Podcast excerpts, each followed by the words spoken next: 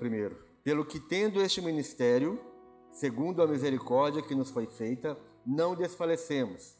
Pelo contrário, rejeitamos as coisas que por vergonhosas se ocultam, não andando com astúcia nem adulterando a palavra de Deus. Antes nos recomendamos à consciência de todo homem na presença de Deus pela manifestação da verdade. Eu li para os irmãos uma tradução amplificada, que a Bíblia em inglês amplificada. Ela traz, se alguém aqui gosta de ler inglês, pode comprar essa Bíblia, Bíblia amplificada em inglês. E ela traz é, uma amplificação do original. É muito boa para estudo. No verso 2 diz assim, nessa Bíblia: Renunciamos a caminhos vergonhosos, pensamentos secretos, sentimentos, desejos e negligência, os métodos e artes que os homens escondem por causa da vergonha. Nos recusamos a lidar com a astúcia, a praticar truques e astúcia, ou adulterar ou manipular desonestamente a palavra de Deus, mas declaramos a verdade abertamente, clara e sinceramente, e assim nos recomendamos à vista e presença de Deus na consciência de todos os homens. Então, o que o apóstolo Paulo está falando aqui é que nós devemos renunciar ou rejeitar os nossos caminhos vergonhosos. E esses caminhos são pensamentos secretos, sentimentos, desejos, negligências e alguns métodos e artes que nós ou artifícios que nós usamos como homens para esconder por causa da vergonha. Então, o que nós, o que nós estamos falando esses dias é a respeito da, da vergonha que nos. esse sentimento de vergonha e de medo que começou lá no Jardim do Éden, que nos faz esconder, que nos faz trazer é, artifícios e artimanhas para esconder aquilo que está no nosso coração, os sentimentos que nós temos dentro de nós. Alguns sentimentos de de vergonha, né? nós vimos lá em Gênesis 3, versículo 8, nós vimos sobre Adão e Eva se escondendo de Deus logo após o pecado. Todo mundo já conhece o texto, falamos sobre isso semana passada. Quando eles pecaram, quando eles deram ouvido à voz da serpente, eles viram que eles estavam nu, nus. Eles estavam nus. E eles esconderam de Deus. Imediatamente eles, eles fizeram duas coisas. Primeiro, porque eles estavam nus, eles fizeram folha de figueiras, pegaram folhas de figueiras e cobriram a nudez. E depois eles se esconderam de Deus. E Deus veio e perguntou para eles onde eles estavam. E o homem respondeu: Eu vi que estava nu, tive medo e me escondi. E Deus pergunta: Quem te mostrou que você, que você estava nu? Imediatamente os olhos deles foram abertos, os olhos naturais, né, os olhos, os olhos carnais. Eles estavam revestidos da glória de Deus, eles portavam a imagem de Deus. Mas quando eles pecaram, os olhos espirituais foram fechados e os olhos carnais, os olhos naturais, os olhos da terra, os olhos é, voltados para a coisa da terra, eles foram abertos e eles viram que eles estavam nus. O que significa nudez? A nudez significa exatamente a ausência da glória, a ausência da presença de Deus na vida do homem. Enquanto nós estamos na presença de Deus, enquanto nós estamos fazendo a vontade de Deus, nós estamos cobertos com a glória de Deus. Mas quando nós pecamos, quando nós viramos as costas para Deus, nosso a glória ela se apaga em nós e nós temos nossos olhos espirituais fechados e imediatamente os nossos olhos naturais se abrem e nós começamos a ver a nudez que está em nós. E por causa disso eles ficaram envergonhados. Por causa disso eles foram tomados pela vergonha e por causa do medo. E, esse, e é esse medo que nos faz esconder de Deus.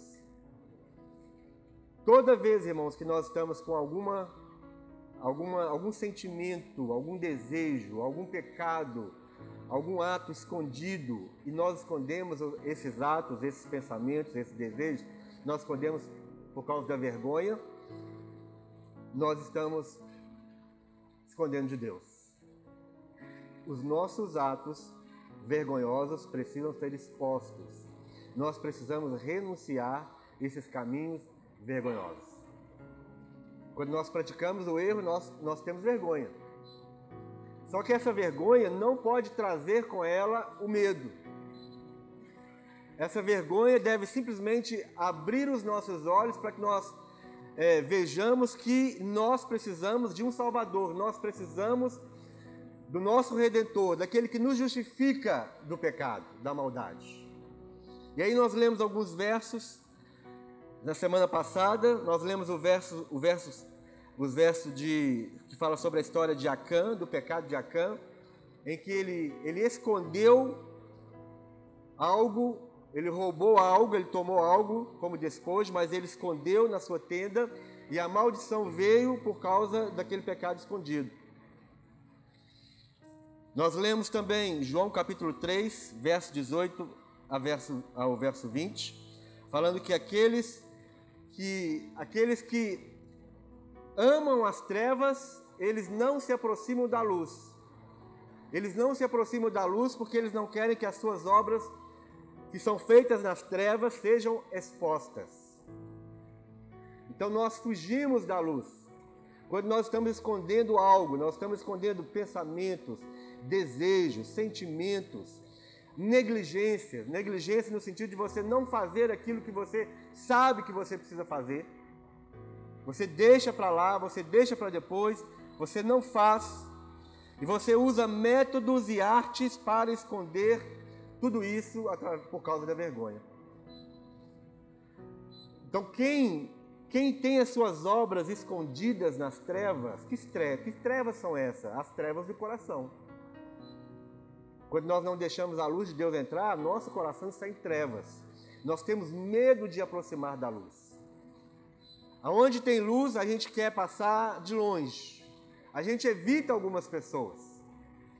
Quando você não está bem, quando você está escondendo alguma coisa, você fica todo animado para poder participar das células. Você fica você não vê passar o dia e a hora para poder estar no culto, quando você está com algum pecado no seu coração, com algum pensamento, algum sentimento. Você está pronto, pronto, totalmente pronto para vir para a reunião, para ver os irmãos. Você, você vai na casa do profeta? Você passa onde na, do passeio do profeta? Eu tinha, tinha uma profeta lá na Lagoinha que eu passava longe dela quando eu estava um, quando eu estava pensando bobagem, eu via a, a, a profetisa lá, eu baixava a cabeça, achava que ela estava olhando para mim. Já descobriu, já, já foi revelado. E será que é só comigo? O pastor olha assim, ou o pastor olha para alguém, aí a pessoa.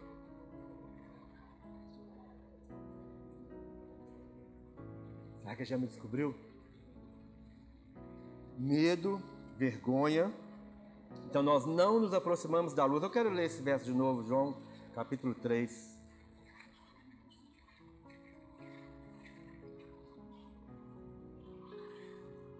Verso verso 19.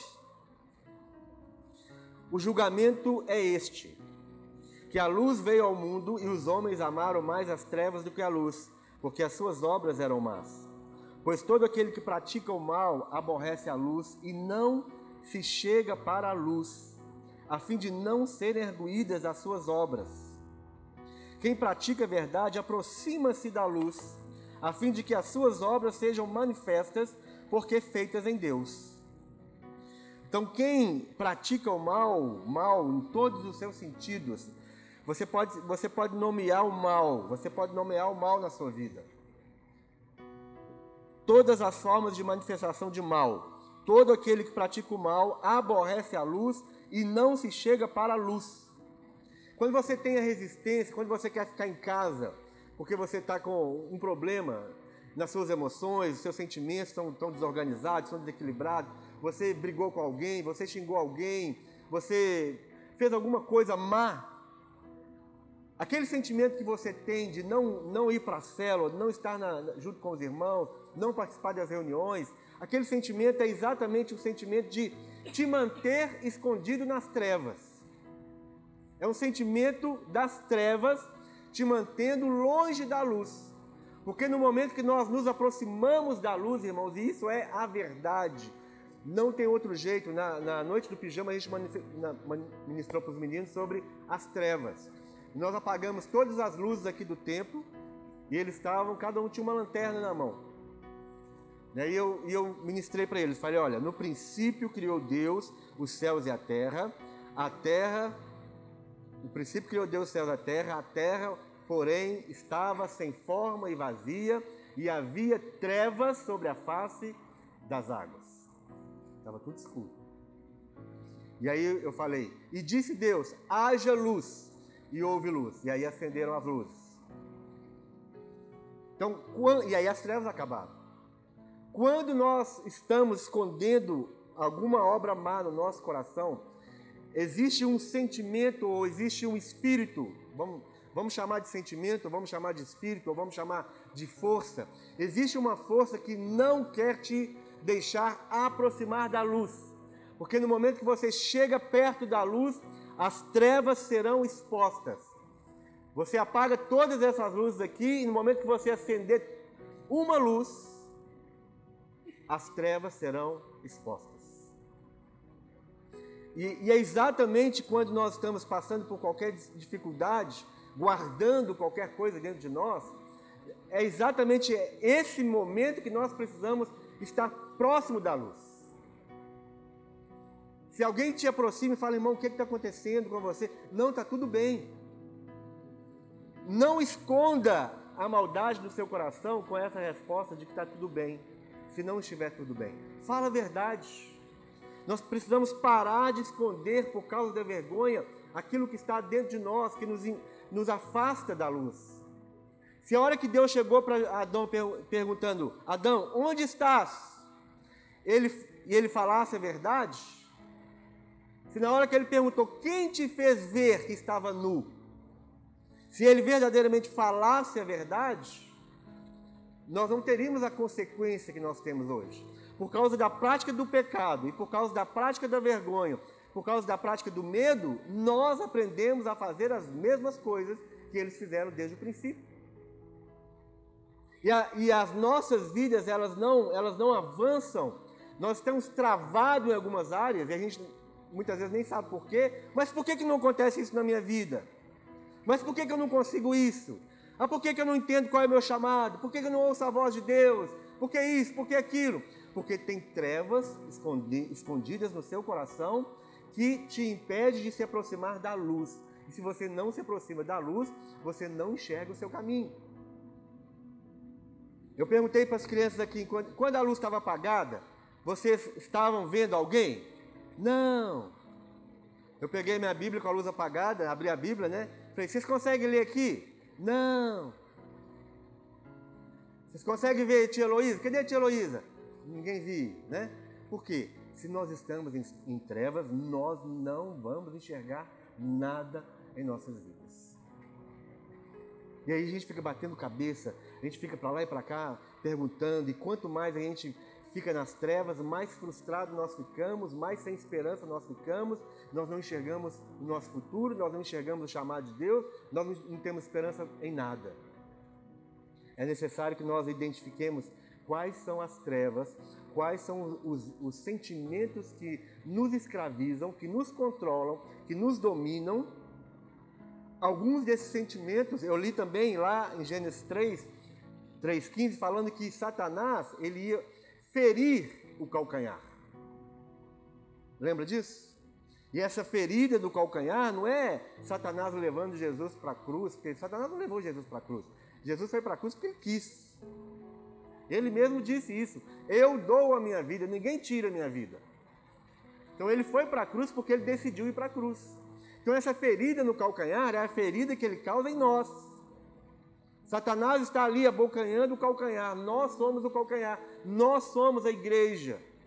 Ele é o cabeça, nós somos a igreja. Então ele fere nossas almas constantemente. E toda ferida, se a ferida não for tratada, toda ferida vai ser depósito de quê? De mosca, de verme, de mau cheiro. Então a ferida, ela precisa ser tratada.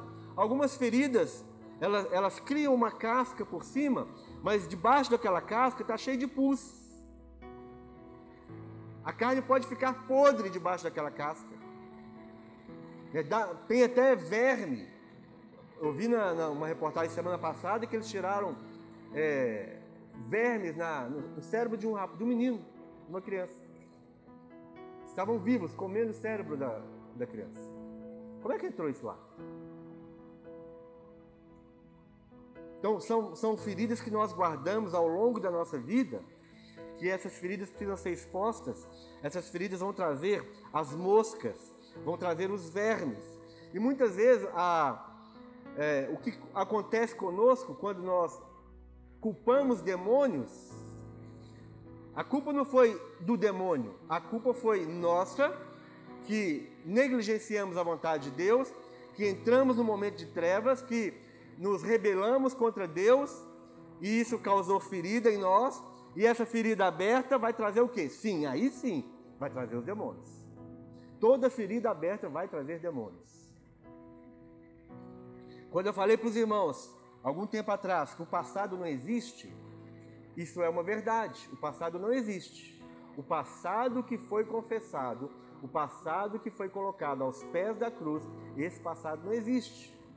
Mas se o seu passado, se as feridas do seu passado não foi ainda colocada aos pés da cruz, ainda não está debaixo do sangue do Cordeiro de Deus, esse pecado ainda vai te atormentar, ele vai te acompanhar.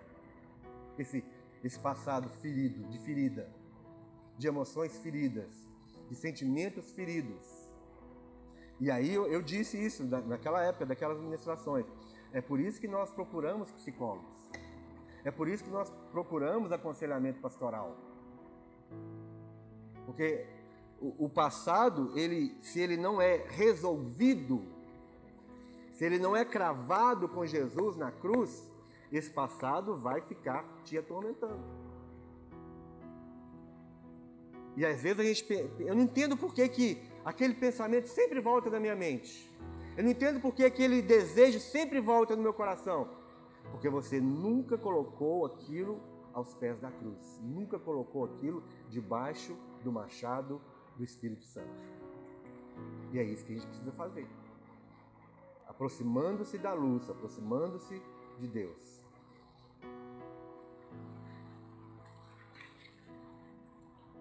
O que, é nós temos que fazer então para que para vencer essa esse medo e essa vergonha?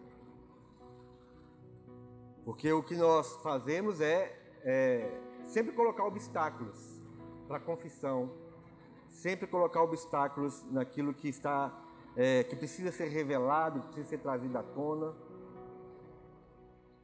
Dificilmente nós, espontaneamente, irmãos, nós procuramos ajuda. Dificilmente. Verdade ou mentira? Dificilmente, espontaneamente, nós procuramos ajuda. O ideal seria que todos nós, mediante a exposição da palavra de Deus e do Espírito Santo, todos nós, seria o ideal nós corrermos para a luz para pedir ajuda. Esse seria o ideal. Mas continuamos envergonhados e fazemos de tudo para cobrir o nosso pecado. Primeira coisa então que nós precisamos fazer é expor esse pecado, trazer à luz. Salmo 32, versículo 5. Salmo 32, versículo 5. É uma atitude nossa que nós precisamos tomar. Vou ler a partir do, do verso 1. Salmo 32, 1. Se você não tiver dificuldade de achar, vai ser projetado na tela. Bem-aventurado aquele cuja iniquidade é perdoada e cujo pecado é coberto. Então aqui nós temos duas, é, duas qualidades para o mal, duas palavras usadas para o mal. Primeiro, ele está usando aqui iniquidade e ele está usando pecado. Então a iniquidade é um princípio oculto da rebelião. A iniquidade foi exatamente o que aconteceu lá com Adão e Eva. A iniquidade foi aquilo que se originou no coração de Lúcifer. A iniquidade se achou no coração de Lúcifer. Então a iniquidade é um princípio oculto, escondido da rebelião. Está lá. A iniquidade, a iniquidade ela tem a ver com a, o pecado original. A iniquidade tem a ver com algo que está escondido dentro de nós. Bem-aventurado aquele cuja iniquidade é perdoada, cujo pecado é coberto. E o pecado tem a ver com os nossos atos diários, com as nossas atitudes diárias, com os nossos sentimentos diários, com os nossos é, pensamentos diários. Pecado, aquilo que você faz ao longo do dia. A iniquidade é algo que está dentro do seu coração que te faz ser rebelde contra Deus. A iniquidade no coração do homem é o que sustenta os atos pecaminosos, é o que sustenta a maldade dentro do homem. Os atos de maldade. Bem-aventurado o homem a quem o Senhor não atribui iniquidade e cujo espírito não adolo. Enquanto calei os meus pecados, envelheceram os meus ossos pelos meus constantes gemidos todo dia. Porque a tua mão pesava dia e noite sobre mim, e o meu vigor se tornou em sequidão de estio. Então, você escondeu os seus pecados por causa da vergonha, por causa do medo, simplesmente vai fazer com que você adoeça. Algumas doenças, irmãos, elas não são é, diagnosticadas pelo um exame de sangue ou pelo um, é, um raio-x. Algumas doenças são diagnosticadas quando você abre a sua boca e fala alguma coisa. Sabia disso? Eu, fui, eu acompanhei uma pessoa há pouco tempo no, no, no médico. E aí ele começou a fazer algumas perguntas para essa pessoa. O, o médico falou assim: a senhora está em depressão. Depressão profunda. A senhora precisa de um, de um, de um, de um psiquiatra. Ah, não, doutor, mas eu vim aqui porque estou com arritmia, meu coração está disparando, eu estou tô achando que eu vou morrer, vou ter um infarto. Pois é, por isso mesmo que a senhora precisa de psicólogo, psiquiatra. A senhora está tá em depressão. Na conversa dela, ela foi diagnosticada. Então, algumas doenças nossas são, são causadas pela, pela, pelas trevas que escondem os nossos pecados. Enquanto calei os meus pecados, envelheceram os meus ossos, pelos meus constantes gemidos todo dia. Né? Algumas doenças, elas não são físicas, elas são é, espirituais, elas são é, psicossomáticas é da, da mente, dos sentimentos, das emoções que somatizam no nosso corpo. Soma é corpo, psico é alma. A maioria das doenças hoje, essas gastrites, essas enxaquecas, essas dores de estômago, síndrome do, do intestino irritável, irritável é, é, é, pode falar aí. Você sabe mais do que eu. Insônia, dor de cabeça, né, enxaquecas, é, algumas doenças de pele, queda de cabelo, ó. Eu não era assim não. Há quatro anos atrás eu não era assim não.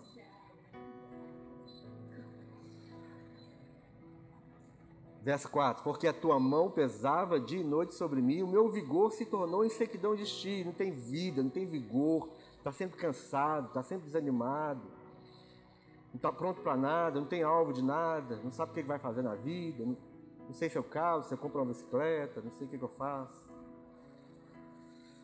Verso 5: Confessei-te o meu pecado e a minha iniquidade não mais ocultei. Disse: confessarei ao Senhor as minhas transgressões, e tu perdoaste a iniquidade do meu pecado. Está vendo? Iniquidade do meu pecado. Olha o que diz nessa Bíblia amplificada que eu falei para vocês, verso 5. Presta atenção. Eu conheci o meu pe... eu reconheci o meu pecado para ti e a minha iniquidade não escondi.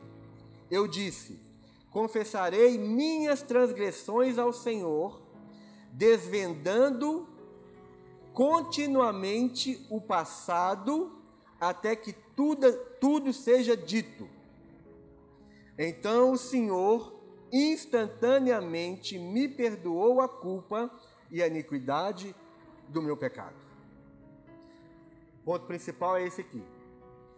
Eu reconheci o meu pecado e a minha, a minha iniquidade não mais escondi.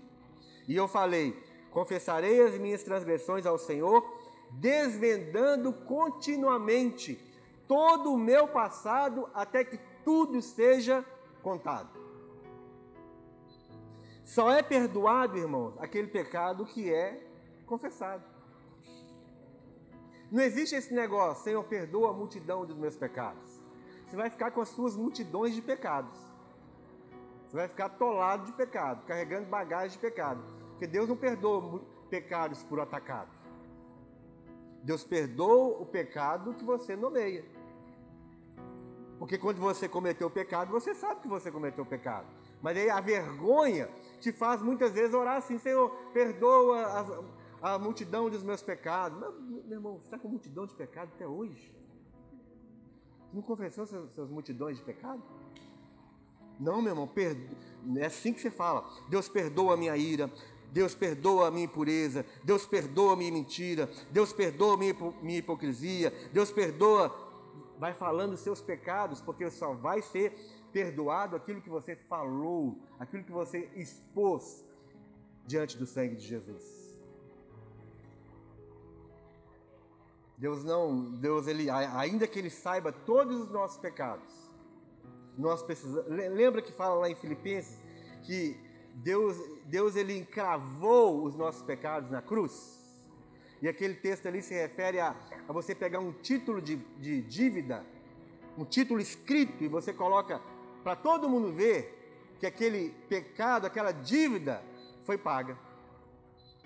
Então a única forma de você ser livre do seu pecado, livre do seu passado, é contando tudo, é desvendando tudo, é você saber que tudo foi desvendado. Ah, pastor, e se tiver alguma coisa que ficou para trás? Meu irmão, se o Espírito Santo te revela, ele te revela. Se o Espírito Santo não te revela, não fica buscando fazendo buraco na parede para poder caçar pecado. Isso é outra coisa. Isso é religiosidade. Não fica cavucando o pecado no chão. Peça ao Espírito Santo para te revelar os seus pecados e nomeie os seus pecados.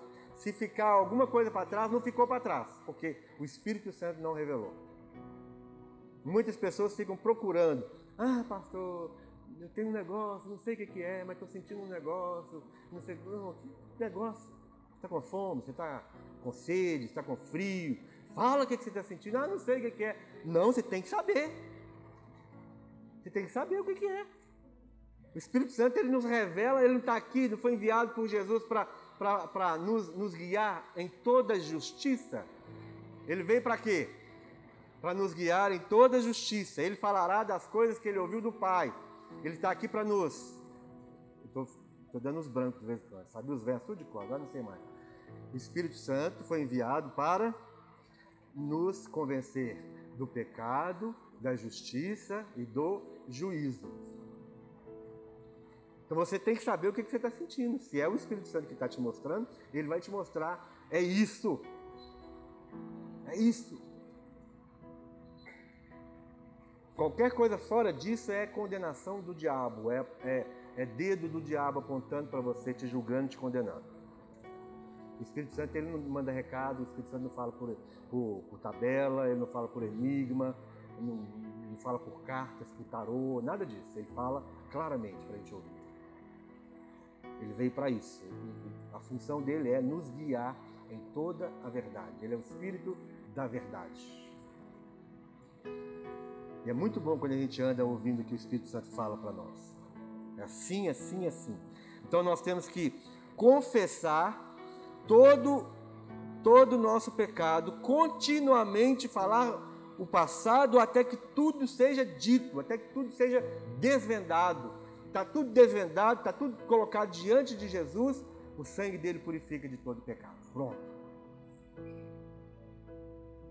Mas o que, é que nós fazemos? Primeira coisa, nós é, transferimos a culpa. Nós sempre vamos transferir a culpa, assim como nossos pais fizeram lá no Éden. Quem te fez, quem te, quem te fez ver que estava nu? Foi a, a mulher que tu me deste. Se ele falasse, eu, eu quis comer, a, a, minha, a minha mulher veio com, com a, a, a, fruta e eu quis comer aquela fruta. Era, era agradável aos olhos, era bonita, parecia gostosa. Eu quis comer. Não, mas foi a mulher que o Senhor me deu. Quando nós fazemos isso, nós estamos desviando o foco. Já viu aquelas pessoas que quando você chega para confrontar, ela, ela, ela rapidinho ela dá um jeito de desviar e mudar, mudar o assunto e falar outra coisa? Ou se colocar numa posição de vítima? Não, mas o pastor, tem que entender, eu fiz isso porque, ah, mas você sabe como é que é, né? A carne é fraca, né? E isso, né? E desejos do coração do homem, né? Então, assim, né? E tal, e isso, aquilo outro, a Dilma, o Lula, o Bolsonaro, o, o, o esse novo aí, como é que chama? O, o governador do, de Minas, o Zema. Você sabe, você entende muito bem. É, é, o pastor Márcio, é o pastor não sei de onde, é o pastor Rogério, é o pastor Alexandre. É o, entendeu? E você desvia, você desvia, você desvia o foco. Ele tentou desviar o foco dele, porque a pergunta era para ele, ele tentou desviar o foco para a mulher. E aí Deus vai atrás da mulher, o que, a mulher faz? Desvia o foco também. É a serpente.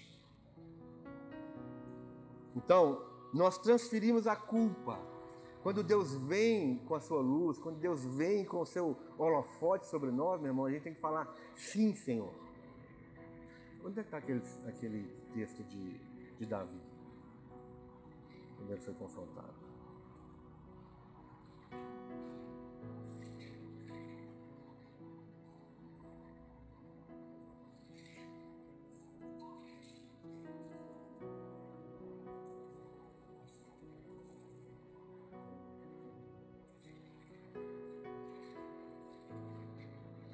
Quero ler um texto para os irmãos.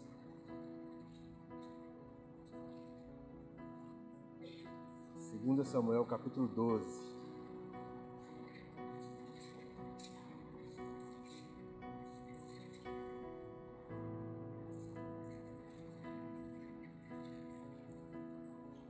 Todo mundo sabe a história de Davi, o pecado dele contra Batseba.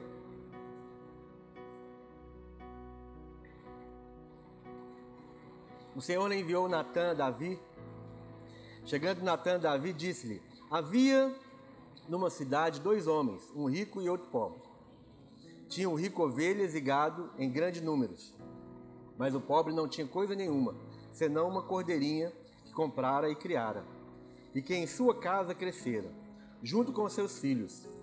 Comia do seu bocado e do seu copo bebia, dormia nos seus braços e a tinha como filha. Vindo um viajante ao homem rico, não quis este tomar das suas ovelhas e do gado, para dar o comer ao viajante que viera a ele. Mas tomou a cordeirinha do homem pobre e a, pre e a preparou para o homem que lhe havia chegado. Você viu a historinha? Olha, tinha dois homens, um rico e um pobre. O rico tinha muita coisa, o pobre só tinha uma, ele, ele era dele, de estimação, era filha dele. Chegou alguém estranho, e aí o que, que o rico fez? Falou: Olha, eu vou te dar. Só que ele pegou do pobre. Então, verso 5: Então o furor de Davi se acendeu sobre a maneira contra aquele homem. E disse a Natã: Tão certo como vive o Senhor, O homem que fez isso deve ser morto. Quando nós não aceitamos o confronto de Deus, nós desviamos o foco, nós transferimos a culpa, nós começamos a julgar as pessoas. Quanto mais religioso nós somos, quanto mais, quanto mais é, artista em esconder a nossa culpa, mais é, pessoas, é, mais juízes nós nos tornaremos dos outros, mais fariseus nós seremos, mais apontaremos o dedo para as pessoas. Qual que é o objetivo disso? Desviar o foco de nós. Então Davi ele ficou, acendeu sobremaneira a sua ira contra aquele homem, diz: Tão certo como vive o Senhor, o homem que fez isso tem que morrer. E pela, e pela cordeirinha restituirá quatro vezes, porque fez tal coisa e porque não se compadeceu. Então disse Natan a Davi: Tu és o homem.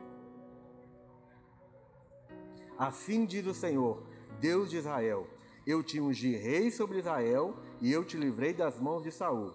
Deite a casa de teu senhor e as mulheres de teu senhor em teus braços. E também te dei a casa de Israel e de Judá. E isso fora pouco, eu teria acrescentado tais e tais coisas.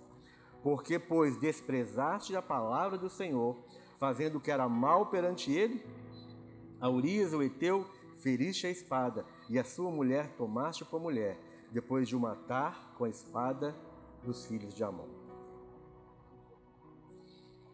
Ele falou assim: Este homem é você. Você fez esta maldade. Você cometeu esta maldade. Aí no verso 13, não, vamos ler o 13 aqui, olha, olha o 12, olha o 12, o que que fala? Porque tu fizeste em oculto mas eu farei isso perante todo Israel, perante o sol. Um princípio, irmãos, se você está anotando, anota, é um princípio, é um princípio. Se você, todo pecado você comete em oculto. Mas se você traz esse pecado oculto para a luz, Deus vai te livrar e te perdoar em oculto. Se você comete um pecado em oculto, e você permanece ocultando o seu pecado, e Deus vem ao seu encontro através de qualquer pessoa que está aqui hoje, através da palavra, através de qualquer um de nós. Se alguém revela o seu pecado para você, esse pecado ele vai ser exposto. Ou se você não ouve os avisos de Deus a respeito daquele pecado que está oculto, o próprio pecado oculto vai ser revelado diante de todo mundo. Entenderam isso? Aquilo que nós fazemos em oculto e permanecemos em oculto, um dia vai ser revelado. Jesus ele falou isso, ele falou, olha, esse, isso vai ser revelado em cima do alpendre. Aquilo que for falado dentro do quarto, nas portas fechadas, ele vai revelar em cima do telhado. Não espere que alguém venha expor o seu pecado. Vá você de livre e espontânea vontade, expõe o seu pecado. Vergonha de quê? Você tem vergonha de quê? Né? A vergonha vai trazer. Ah, eu tenho vergonha. Olha, o sentimento de vergonha é o seguinte: eu tenho vergonha que se eu falar isto eu vou ser rejeitado. Né? A vergonha nos traz o sentimento de rejeição.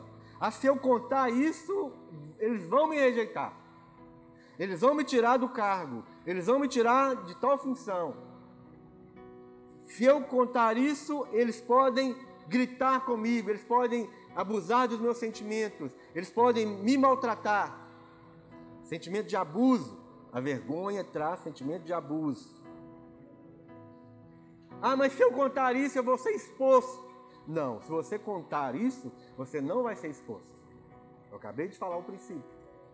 Aquele que confessa seu pecado em, em particular, em oculto, ele não será exposto.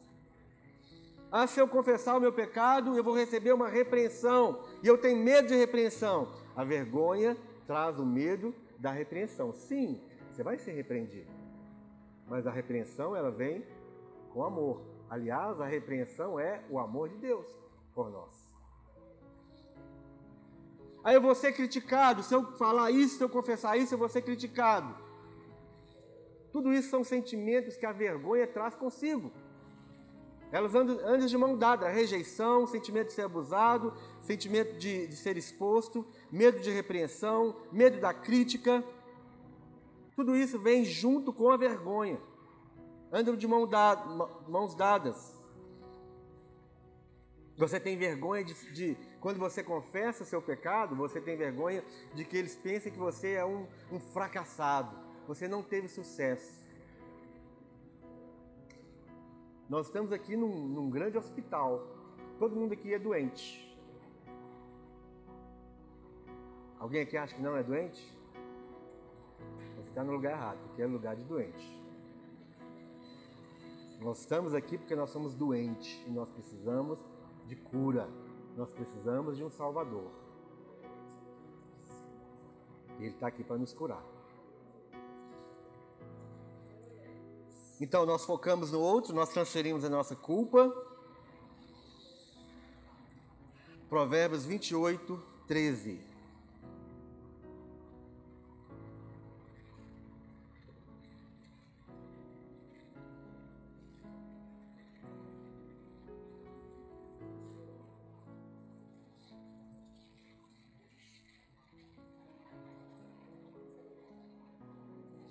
Verso 13, Provérbios 28, 13, fala assim: O que encobre as suas transgressões jamais prosperará.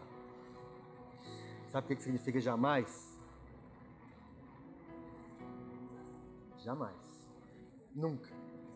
Never. Nunca. Jamais prosperará. Mas o que as confessa e deixa, alcançará misericórdia. Deus tem misericórdia para nós, irmãos. Ele tem, a misericórdia de Deus é, é a Bíblia fala que a, as suas misericórdias são a causa de não sermos consumidos. Nós somos consumidos quando nós queremos encobrir o nosso pecado. Nós, nós acabamos de ler lá em, em Salmo 32. Quando você quer não quer confessar o seu pecado, você quer segurar o seu pecado, você vai, ser, vai sendo consumido aos poucos. Todas essas doenças aí que nós falamos, e nós sabemos, até que nós não falamos, tudo isso vai nos consumindo, vai nos corroendo por dentro. Lembra que eu contei de, um, de uma, uma pessoa da minha família que escondeu uma filha extraconjugal por 15 anos? Ele era um, um artista para esconder a, a, o sentimento de, de, de morte. Ele estava sendo consumido, corroído por dentro. E ele usou de todas as artimanhas para tentar cobrir aquela morte que estava dentro dele, aquela angústia, aquela, aquela, aquelas trevas que estavam escondidas dentro dele por 15 anos. Então nós quando nós confessamos e deixamos, nós alcançamos a misericórdia de Deus. Deus ele, ele, ele derrama sobre nós a misericórdia. Nós nos sentimos amados novamente. Quando eu fazia coisa errada, eu era menino e ficava com muito medo de ser descoberto, né? com muito medo. E, e aí usava das artimanhas e, e aí o pai descobria, fala: "Você fez isso? Não, não fiz não. Fez sim. Fala a verdade. Se não falar, eu vou te bater. Não, não fiz não. Fala, menino. Não, não fiz não. Então, com medo. Fala, senão eu te bato. Não, estou com medo. Não vou falar não porque eu estou com medo. Fala. Não é assim que a gente faz? Ah, vai, vai doer. Vai doer mesmo. Se você, se você não falar, vai doer mais ainda. Eu ia te bater com chinelo, agora vou te bater com cabo de vassoura. É, eu, apanhei, eu já apanhei com cabo de vassoura. Eu corri para debaixo da cama, o único jeito de me pegar debaixo da cama era com o cabo de vassoura. Aí enfiava desse lado e eu rolava para o outro. Ela corria lá e eu rolava para esse do lado de cá. E ela ficava dando volta na cama para me pegar. Artista em esconder o meu erro. Não vou confessar, não vou falar. Estou com medo, estou com vergonha. Mas quando eu confessava, não, eu fiz. Acabou. Quando você confessa, acabou, meu irmão. Acabou. Quando você fala, Deus, eu fiz isso. Eu fiz. Acabou. O amor de Deus é, ele, ele é maravilhoso. Hebreus capítulo 14, verso 16. Não, não, não, não vamos ler outro, desculpa. Eu li Provérbios 28, 13, Isaías 59.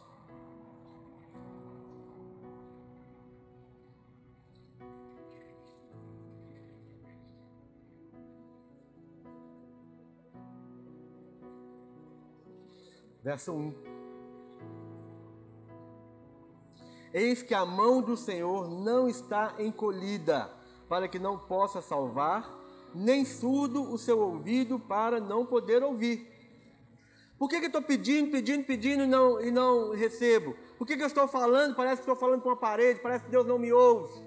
Por que, que eu não recebo as bênçãos de Deus?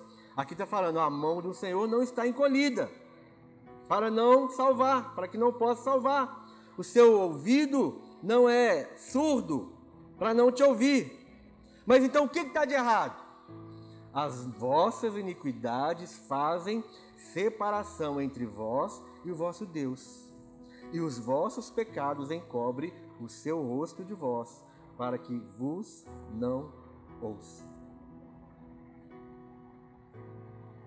É o pecado que nos faz ficar longe de Deus. É o pecado que nos adoece, que nos coloca com a nossa alma totalmente desequilibrada, totalmente desestruturada. Tiago capítulo 4. Tiago capítulo 4.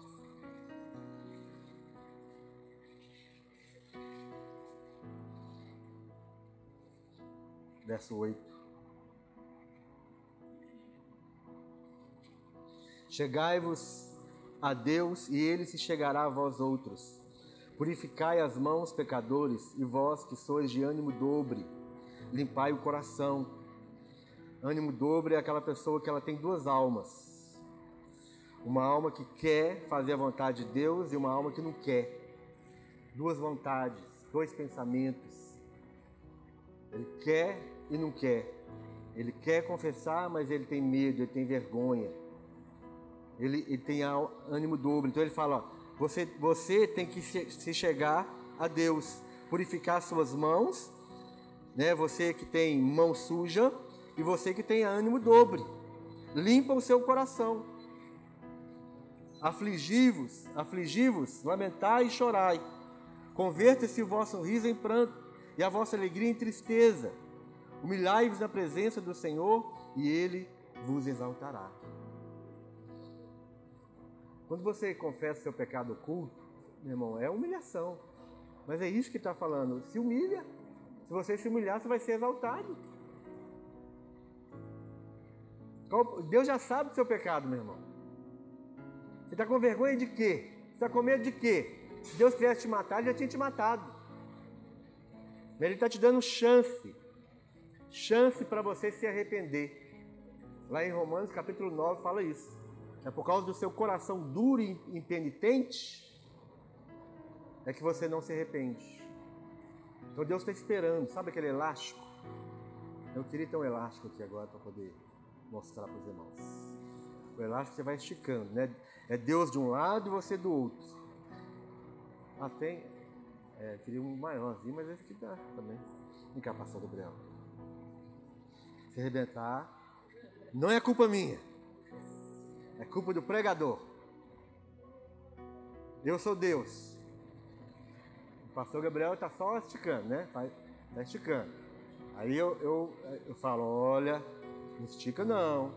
E ele continua. Olha, se você soltar o seu pecado, eu suporto. Não é isso? Se ele soltar, eu suporto. Mas se Deus soltar, será que ele suporta? Esse é o grande problema. Nós vamos esticando. E Deus vai avisando. Ó, oh, não faz e não continua. Se você soltar, eu seguro a onda. Eu, eu aguento. Mas se eu soltar, já era. Né? E aí vai, vai, Deus solta. Ai, ai, dói, Dói. Doeu? Doeu? Doeu? Ô, Jesus. Imagina, imagina Deus soltando o elástico. Imagina se Deus soltar o elástico. Você está esticando e Ele está te avisando: olha, não vai não, solte isso aí, eu resolvo aqui. Aí chega uma hora que ele solta. E quando solta, dói, viu, meu irmão? O Gabriel que o diga.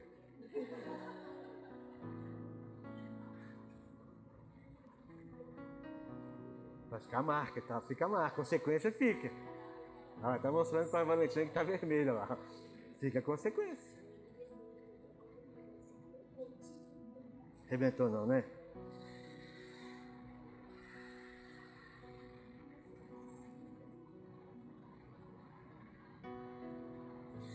Primeira João capítulo 1.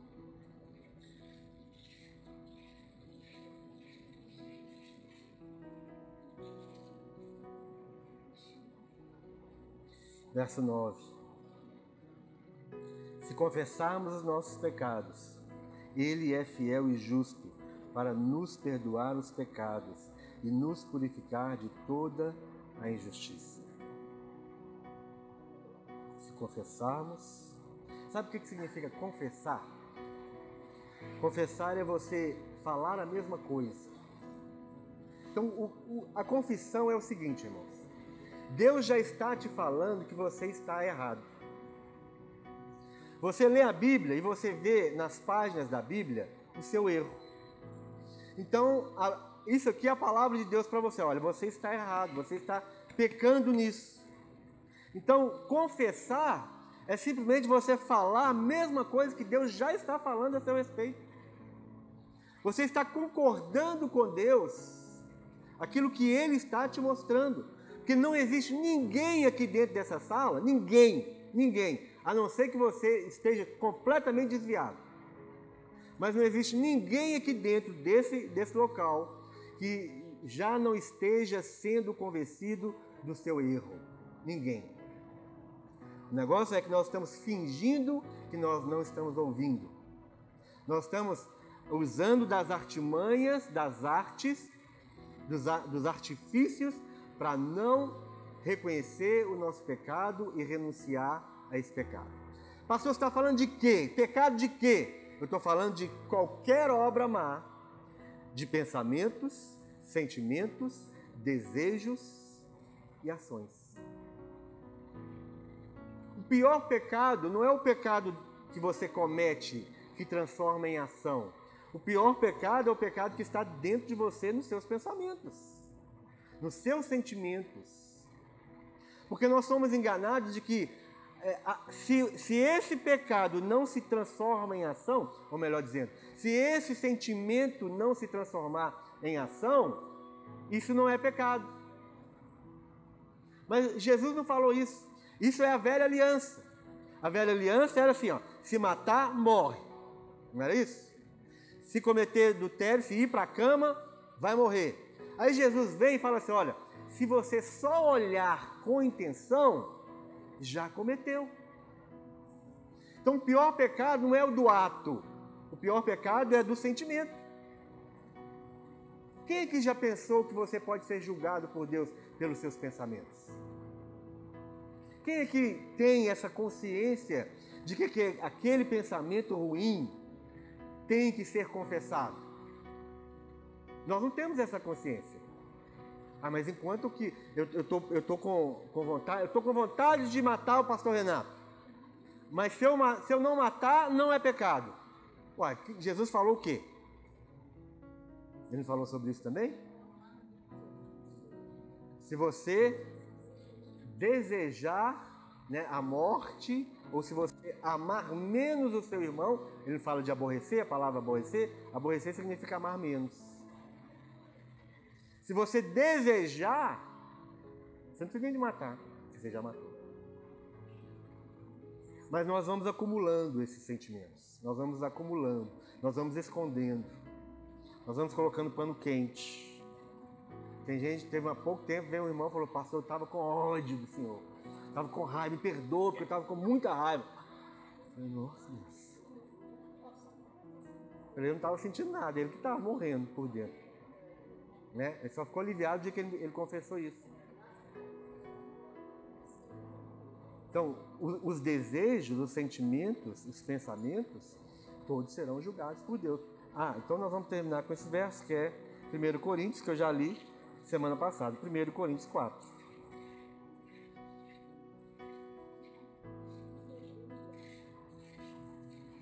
Nós precisamos ser livres, livres, totalmente livres, irmãos. Livres. Livres.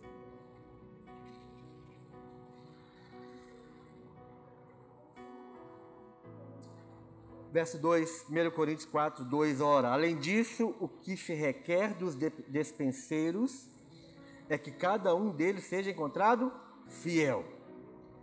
Todavia, a mim, muito pouco se me dá de ser julgado por vós ou por tribunal humano, nem tampouco julgo a mim mesmo. Paulo estava assim: olha, eu não estou nem aí, meu irmão, se você me julga, se você pensa mal de mim, eu não estou nem aí se eu vou ser julgado por tribunal humano, e nem eu vou julgar a mim mesmo.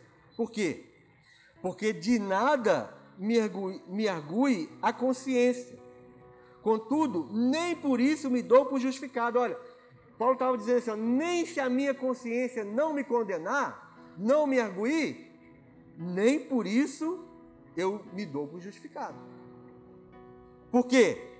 Pois quem me julga é o Senhor. Portanto, então se me, quem me julga é o Senhor, então nada julgueis antes do tempo. Qual é o tempo? Até que venha o Senhor, o qual não somente trará a plena luz as coisas ocultas das trevas, mas também manifestará o que? Os desígnios. O que é desígnio? desejos, sentimentos, pensamentos, não só manifestará os desígnios do coração, e então cada um receberá seu louvor da parte de Deus, ou não. Ele julga pensamentos, ele julga sentimentos, ele julga desígnios. Eu não me julgo, e eu não estou nem aí para quem me julga. Ah, mas a minha consciência não me condena. Olha, não se sinta justificado, porque pode ser que a sua consciência está cauterizada. Você já se acostumou com aquele pecado. Então se aproxime da luz. Semana que vem nós vamos falar então como, como a gente pode, pode é, trazer é, a, o alívio, a libertação, a cura do medo e da vergonha. Semana que vem nós vamos falar sobre isso. Mas o que você precisa fazer é, Senhor, traga a sua luz e revele o oculto no meu coração. Traga a sua luz, revele o oculto no meu coração. Tudo que nós queremos que cada área de, de ferida, de, de pecado não confessado, pecado não reconhecido, tudo isso nós queremos que venha à luz e nós vamos receber o refrigério para a nossa alma. Amém? Vamos colocar de pé.